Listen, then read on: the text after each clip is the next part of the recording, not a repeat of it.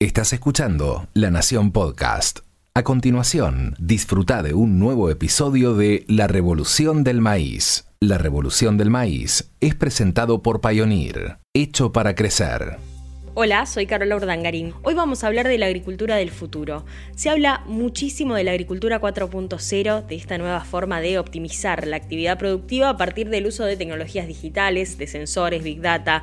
Es todo un mundo nuevo de aplicaciones y de herramientas que sin dudas vienen a volver más eficiente a la agricultura. En este episodio vamos a hablar de la agricultura del futuro con Gabriel Tinguitela, que es líder de innovación de CREA. Gabriel, teniendo en cuenta todo lo que vemos a diario que se desarrolla en la Argentina y en el mundo también, ¿le seguimos diciendo agricultura del futuro o podemos parafrasear al indio solar y decir que la agricultura del futuro llegó hace rato? Llegó, llegó hace rato. Sí, sí.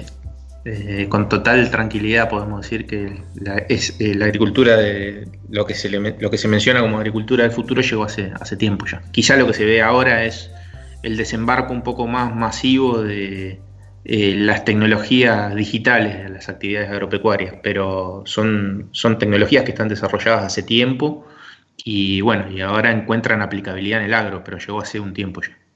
Cuando hablamos de la agricultura del futuro, quizás muchas veces se piensa solo en robots trabajando por sí mismos en el campo, pero sabemos que hay mucha gente, mucha inversión y mucha ciencia detrás de todo eso. ¿Cómo podemos darle cuerpo a eso que seguimos llamando agricultura del futuro? ¿Podemos explicar qué es, quiénes y cómo la hacen? La siguen haciendo los productores agropecuarios, la siguen haciendo los, los asesores este, técnicos agropecuarios, la siguen haciendo los médicos veterinarios. Lo que sucede es que disponen, como te decía hace un rato, disponen de un montón de nuevas tecnologías cuyo desarrollo, según la tecnología que se trate, eh, está en, manos de gente con, con, otras capacidades que se empiezan a vincular al mundo agropecuario. Entonces, qué sé yo, vos pensás en el desarrollo de una app y Atrás del desarrollo de una app que vos usas en el campo hay un diseñador gráfico, hay un desarrollador web, hay una persona que está trabajando en el diseño de la experiencia del usuario. Si mirás una tecnología este, para hacer una aplicación dirigida de agroquímicos como las que ya están funcionando en el país, Ahí hay ingenieros industriales, hay desarrolladores de software, hay ingenieros electrónicos. Y si mirás en un robot, como decías vos, que, que ya empiezan a aparecer, empiezan a llegar, y ahí hay ingenieros electrónicos, este, eh, gente que sabe de, Big Data, de inteligencia artificial. Entonces son gente con capacidades que hasta ahora no habían estado muy vinculadas al sector agropecuario. Eh, no sé si me estoy olvidando algo de lo que me preguntaste, pero bueno, eh, buena parte de los desarrollos están en manos de ese tipo de gente. Y, y la agricultura se sigue haciendo en conjunto, ¿no? O sea, es estas tecnologías desarrolladas por esta gente con estas capacidades en vínculo con, los que la usan, ¿no? que siguen siendo los mismos. Excelente. Y si tuviésemos que hacer como un mapa conceptual de cuáles son las herramientas tecnológicas más usadas en la Argentina y, para qué o qué demandas vienen a solucionar o qué problemas vienen a solucionar.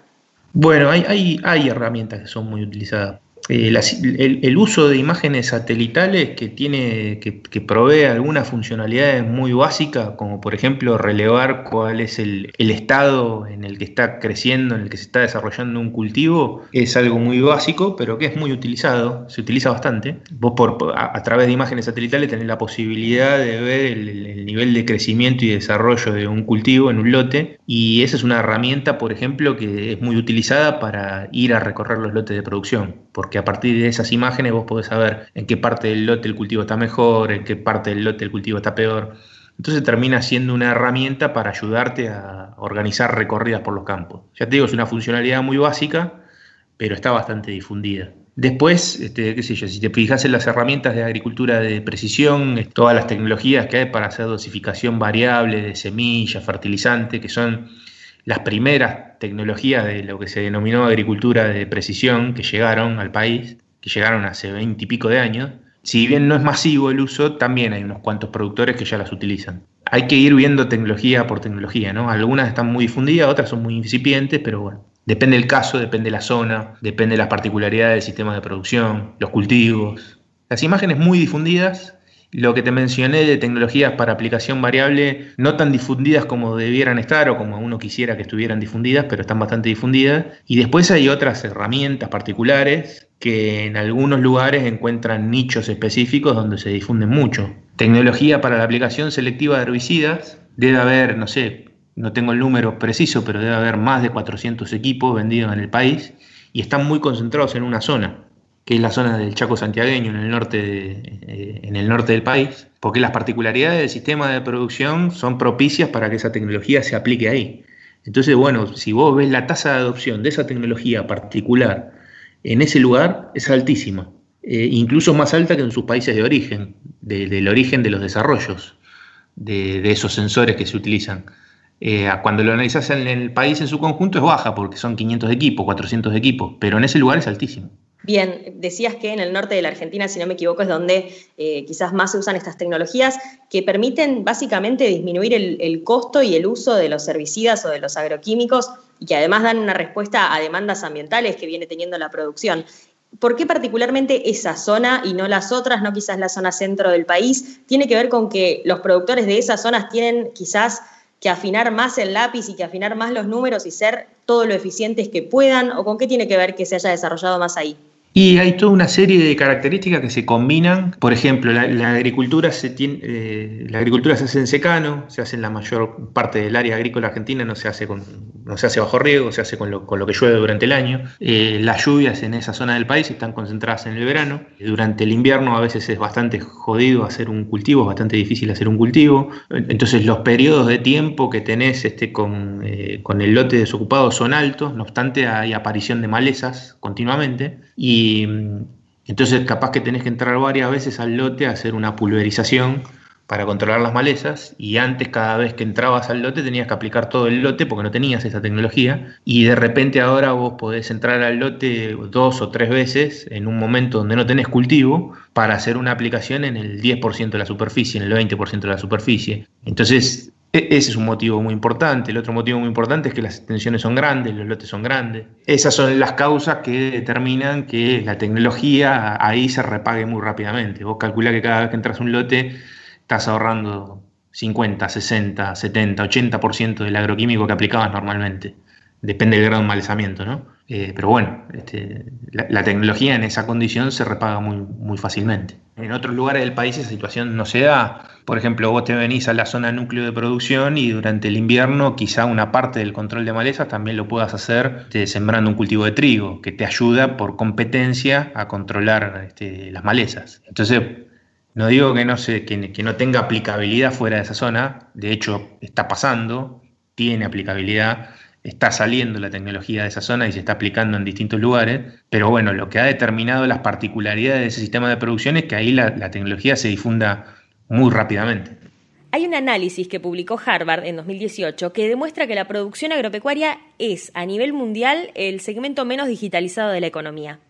Sin embargo, se habla mucho de que Argentina es un líder en muchos avances tecnológicos y técnicos, pero la pregunta que me surge es si Argentina podría liderar esta revolución tecnológica que evidentemente aún o hasta hace dos años no había llegado a la producción agropecuaria. Digo, ¿Argentina podría dar el puntapié inicial para que la agricultura del futuro se ponga en marcha?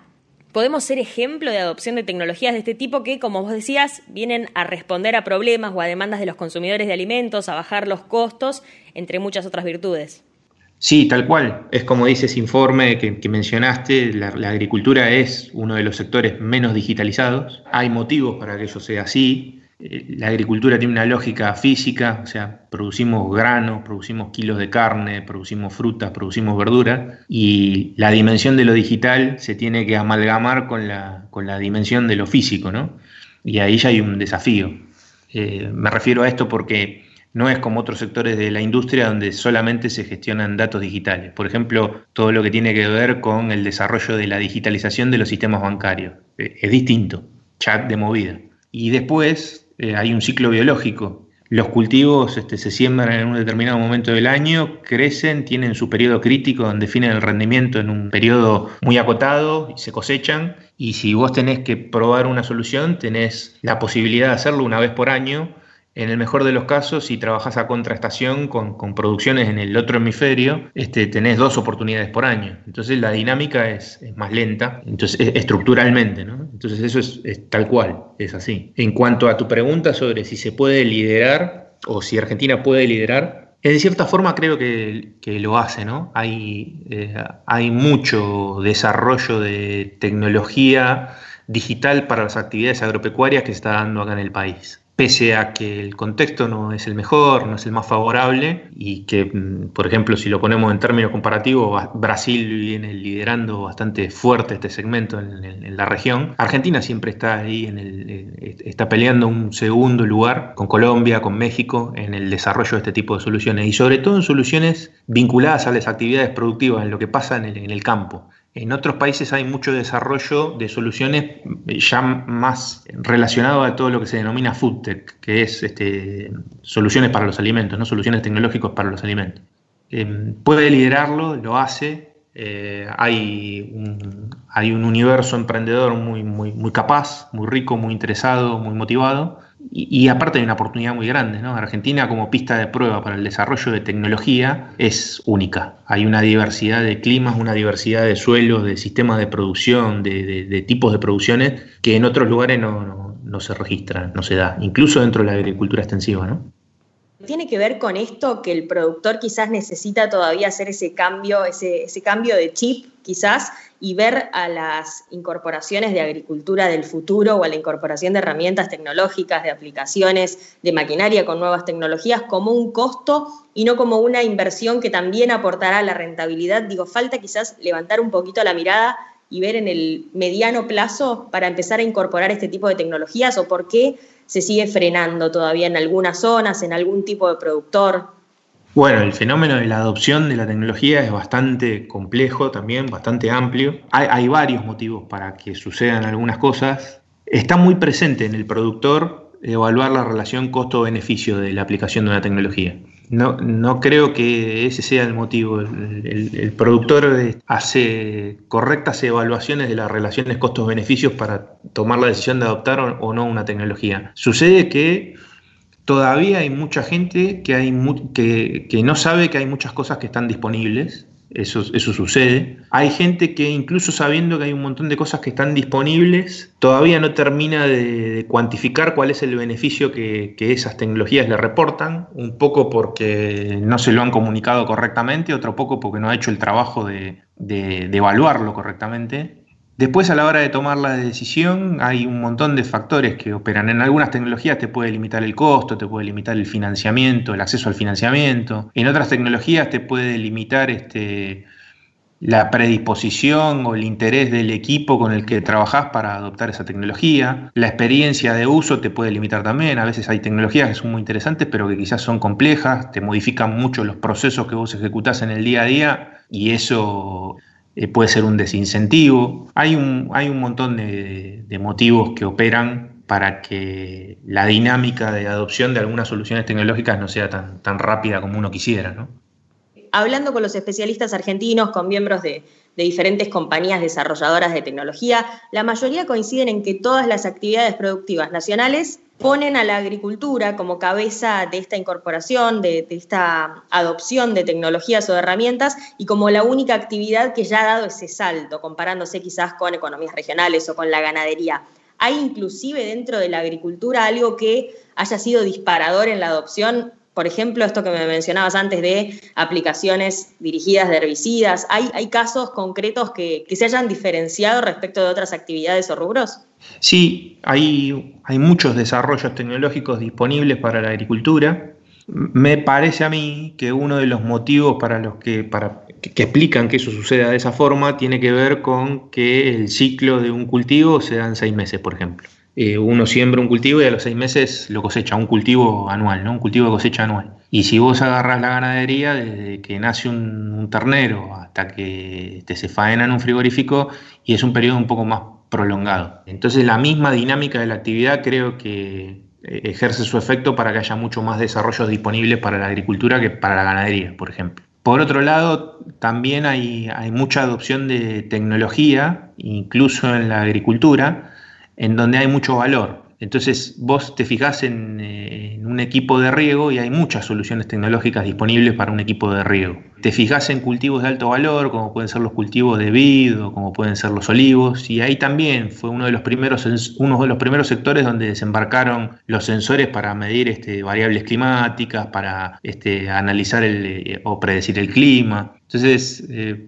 por un lado, la agricultura en general, la agricultura extensiva en general, creo que un motivo importante es el periodo de tiempo en el que se da el ciclo productivo, que hace que tenga una dinámica distinta. Y después me parece que hay la tecnología se, incorpora en los lugares donde hay mucho valor concentrado. Otro lugar donde hay mucho valor concentrado, incluso en la agricultura extensiva, es en, el lugar donde se almacenan los granos, en el silo bolsa. Entonces hay mucha solución disponible para monitorear la condición de almacenaje de los granos en los silo bolsa, Ahora con todo lo que sucede con el tema de la seguridad y, el vandalismo, ahí ya empiezan a aparecer desarrollos para monitorear y controlar los hilos bolsas. Eh, bueno, tiene que ver con eso.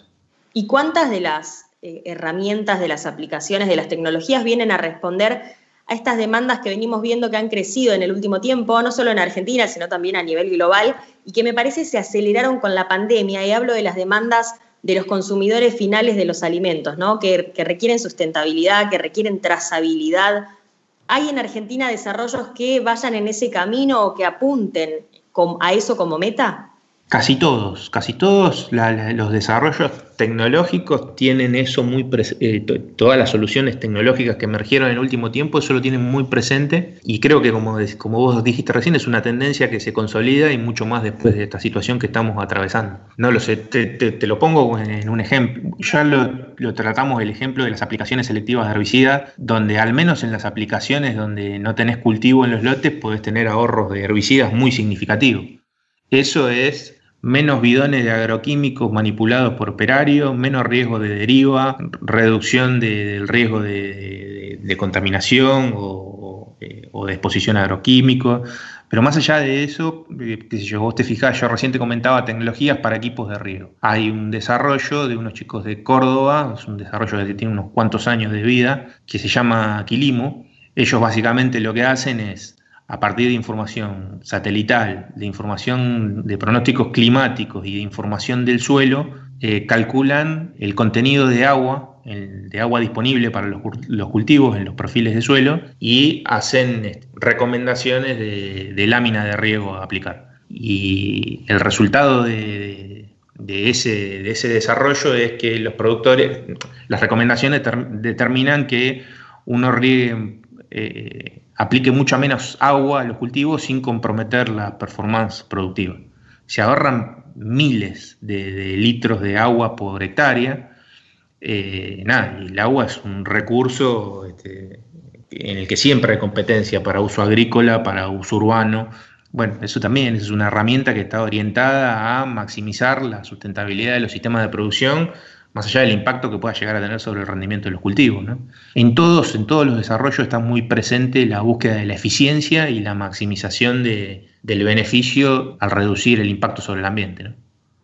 Y de todo esto que mejora, digo, decíamos, reducimos el uso de agroquímicos, mejoramos la sustentabilidad de los sistemas, ¿cómo estas tecnologías o, cómo estas aplicaciones pueden demostrarle eso al consumidor? Digo, ¿cómo se entera el consumidor gracias a la tecnología de todo esto que estamos produciendo de una mejor manera? Bueno, la gran ventaja que tienen todas estas soluciones es que todo esto de lo que estamos hablando es todo digital. Entonces hay registro digital de, todo. Una cosa es este, que venga yo y que te diga que no, que yo en realidad estoy usando, eh, estoy regando eh, de, forma sustentable y estoy aplicando eh, menos agua por hectárea. Y otra cosa es que quede registro digital de eso y, como valor agregado incluso al, registro digital ya empiezan a aparecer, este, se empiezan a sumar otras tecnologías como la tecnología de blockchain, que se la habrán escuchado nombrar seguramente, pero básicamente esa tecnología lo que te permite es certificar que los registros digitales que vos estás, que, que vos estás aportando eh, sean verificables.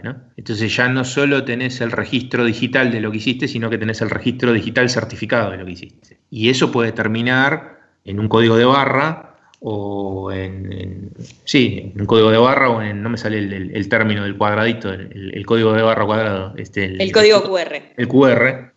Eso puede terminar en un paquete de un producto, en una lata de un producto y uno puede estar en el supermercado y puede escanear ese código QR o ese código de barra y puede acceder al registro digital este, de lo que se hizo para que con, ese producto que vos estás levantando en la góndola, en ese paquete o en esa lata. Que eso ya pasa. Pasa con, con vino, por ejemplo. Empieza a pasar con carnes también. Uno puede ir al supermercado, levantar una bandejita de un corte de carne en una góndola, escanear el QR y tener registro digital de cómo se produjo ese bifecito que está en esa bandeja de carne que estás llevándote de esa góndola, puedes reproducir la historia de, cómo creció ese animal este, desde que nació el ternero hasta que se faenó en el frigorífico.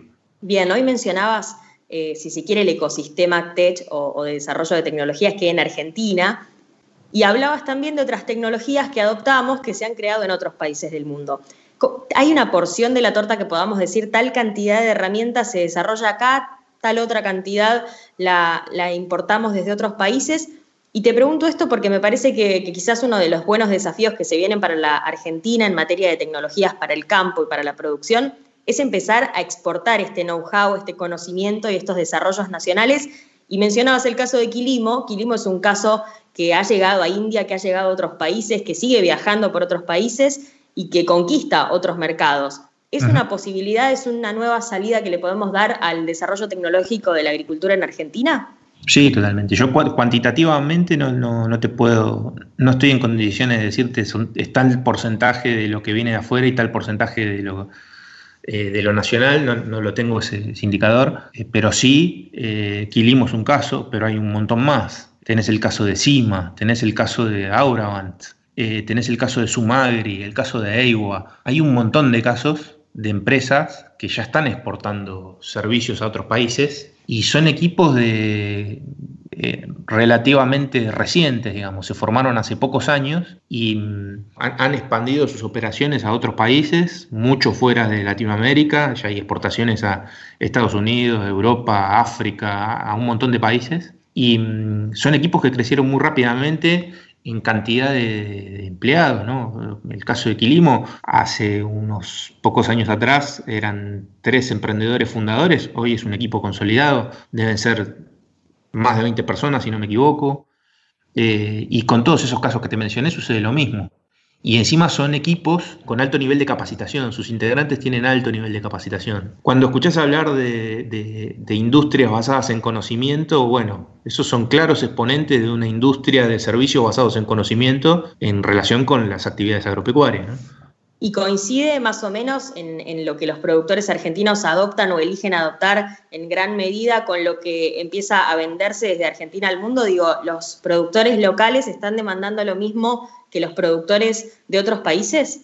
En algunos casos sí, y en otros casos eh, eh, los equipos cuando se expanden a otros países tienen que ajustar sus productos, sus servicios para adoptarse a las, a las necesidades o a los intereses de los, de los usuarios que están en otros países. En, muchos casos, el desarrollo, lo que han desarrollado acá se puede, es suficientemente genérico como para aplicarse en cualquier país, pero en otros casos no, hay tienen que adaptar lo que hacen para que se ajuste a las necesidades de, la gente que los contrata afuera. Bueno, y eso ha impulsado también la organización interna de los equipos, ¿no? Dicho por ellos, no porque se me ocurre a mí. El tema de tener que tener líneas de desarrollo de producto en función de, las, de los intereses y las necesidades de los usuarios en otros países lo llevó a organizarse en ese sentido también. Y, en cierta forma los impulsa a profesionalizarse, porque tienen que gestionar cosas muy distintas, muy variadas. Hablabas de servicios digitales y hablábamos también de maquinaria, de tractores autónomos, digo, de, muchos desarrollos de distintos tipos, que vienen inclusive de distintas ciencias, ¿no? que se desarrollan en, en espacios diferentes por profesionales de distintos rubros. ¿Qué adopta más el productor argentino o qué crees que tiene más potencial en nuestro país? ¿Ese tipo de industria, si se quiere, la maquinaria con alta tecnología o los servicios que se dan de forma digital? Bueno, yo te lo comentaba hace un rato con el tema de mm, las tecnologías para la aplicación variable de, insumos, de, semillas, de fertilizantes, que fueron las primeras eh, primero llegaron las imágenes satelitales, después llegaron esas tecnologías, fueron las primeras cosas que fueron llegando, están un poco más difundidas. eh, toda la oleada nueva de desarrollo tecnológico basado en nuevas tecnologías digitales ya viene más formateado en, viene más con un formato de, servicios. Valerse de estas tecnologías digitales para desarrollar servicios para, el productor. Si querés hay un, por lo menos yo creo identificar un, cambio hacia ese esquema. La tecnología generando soluciones que se, que se brindan o que se prestan como servicios. El país avanzó mucho en adopción y desarrollo de tecnologías y Argentina tiene aún un potencial enorme para explorar nuevos horizontes en ese rubro. Pero charlar con Gabriel Tinguitela, el líder de innovación de CREA en la revolución del maíz, nos dejó claro que sí, que efectivamente la agricultura del futuro llegó hace rato hecho de tierra y de sol, de agua y trabajo, hecho de sacrificio y esfuerzo, de horas de pies en el barro, hecho de siete lunes a la semana, hecho de noches y de mañanas, hecho de tiempo invertido y palabra empeñada. Así es el campo y así somos nosotros. Pioneer, hecho para crecer.